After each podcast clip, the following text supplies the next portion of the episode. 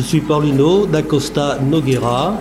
Je suis rentré à la Clouterie Rivière en mai 2010 et je suis parti en décembre 2020 à la retraite. Donc je faisais un peu la gestion de l'atelier avec le, patron qui lui euh, c'est la gestion de l'entreprise.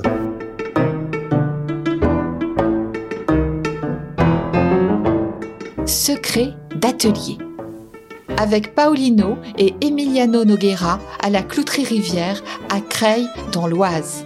Faire chauffer le four, bleuir des clous et fabriquer spécialement un clou forgé, les deux frères Noguera nous initient à leur secret d'atelier.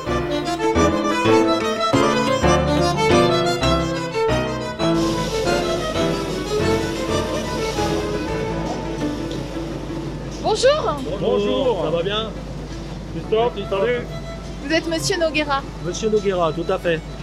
Je reviens voir mes anciens collègues, ils ont travaillé ici, travaillé ici pendant 10 ans. Et là, on est à côté de, quelle machine? Ah là, c'est le four de bleuissage. Ça, c'est la machine la plus intéressante de l'atelier. Des clous euh, brillants, on en fait des clous bleus. Par la chaleur.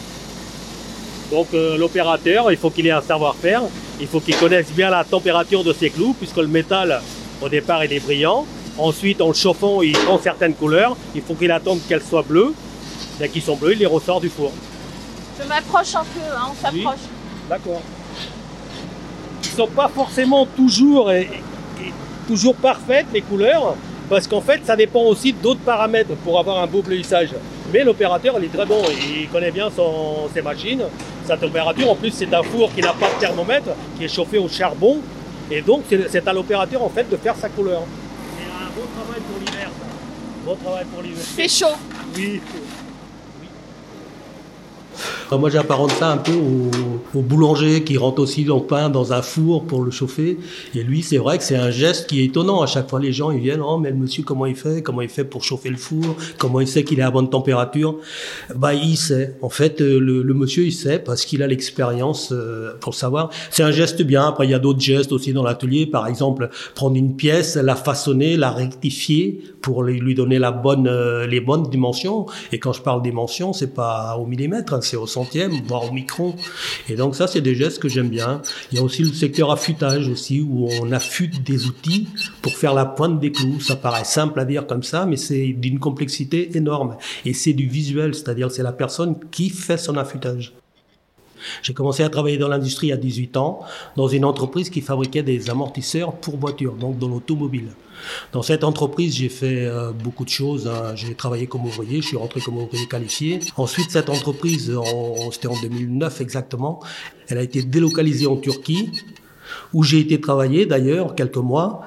Ensuite, je suis revenu et et cette opportunité est apparue chez Rivière. J'ai fait des entretiens d'embauche, j'ai été pris et voilà comment je suis arrivé chez Rivière. Chez Rivière, les gens, c'est eux qui ont le savoir-faire. Donc la solution avec le patron qui a été assez, euh, assez euh, sympa en fait, on a appelé l'ancien qui était Monsieur Launay, qui avait 43 ans de boîte. Hein. Et donc ce monsieur, il a bien voulu revenir et c'est lui en fait qui m'a permis d'avoir ce côté technique et aussi voilà d'améliorer mon intégration dans l'entreprise. Je m'appelle Emilio Noguera et je suis le frère à Paulino Noguera qui dans cette usine était mon chef d'équipe. Pas toujours facile.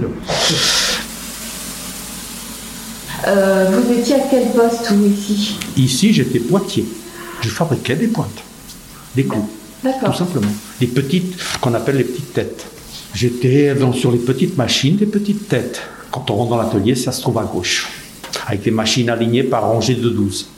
Alors, cette histoire de noms sur les machines, ben, c'est très, les noms sur les machines, c'est assez simple. Mon chef, qui me disait tous les matins, aujourd'hui tu travailles sur la 12, sur la 1020, la 328, c'est le bazar là, non oh là là. Et un jour, j'ai eu l'idée de leur donner des noms. Donc, il y avait la rangée DA, Albertine, Antoinette, Aline, la rangée B, Bernadette, Béatrice, la rangée C, Christine, Corinne, Colette. Toutes les machines avaient des noms dans, dans leur rangée. Que ce qui fait que des noms de femmes. Moi, ça m'amusait.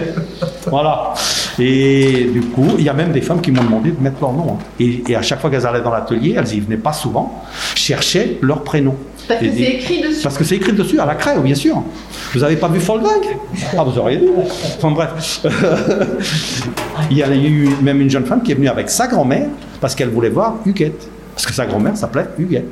Voilà l'histoire. Et donc je les retrouvais toujours. euh, dès qu'il y, a- il y a eu les prénoms, il n'y a eu plus de problème. Je, je savais exactement où ils étaient.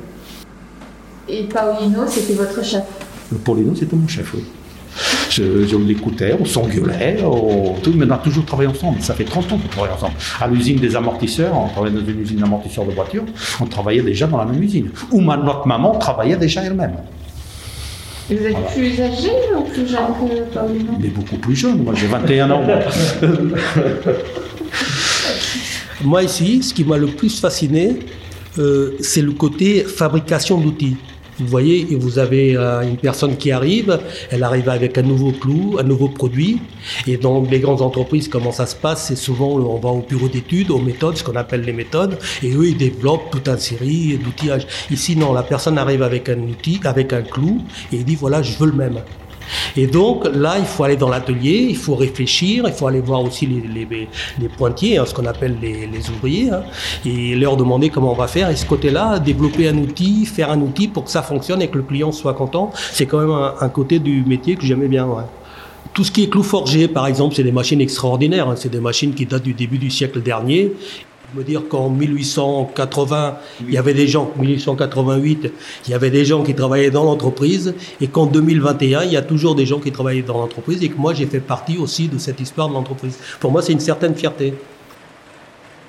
Et euh, l'histoire du marteau, c'est simple. Il y a un monsieur, un artiste sans lisse, qui est venu voir le patron si on pouvait lui faire. Ce monsieur a une idée, si on pouvait lui faire un marteau, qu'il appelait le marteau de Vulcain. Le patron est venu me voir si je voulais bien le faire. J'étais pas obligé, si je voulais bien le faire après le travail. Après le travail. J'ai dit oui, je vais me lancer là-dedans. Donc j'ai demandé à ce monsieur de m'amener des plans. Et j'ai fait un marteau en tôle. Tous les soirs, c'était en novembre, il faisait noir dans l'usine, il fait, assez sombre.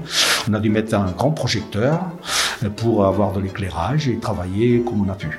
Voilà, le marteau étant fait, il fallait un manche. Et ce manche pèse environ 30 kilos. C'est un, truc énorme, énorme. Il était magnifique, le marteau. Quand je l'ai vu fini, même moi-même, j'étais étonné. Et il a été exposé dans un petit musée à Montataire.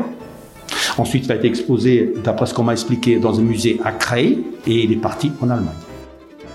C'était Secret d'atelier avec Paolino et Emiliano à la Clouterie Rivière à Creil dans l'Oise. Une coproduction Le Pèlerin Notre Temps. Illustration musicale Bayard Musique. Interview et réalisation Catherine Escrive. Pour découvrir les ateliers en images et retrouver l'ensemble de la série, rendez-vous sur lepèlerin.com et notretemps.com.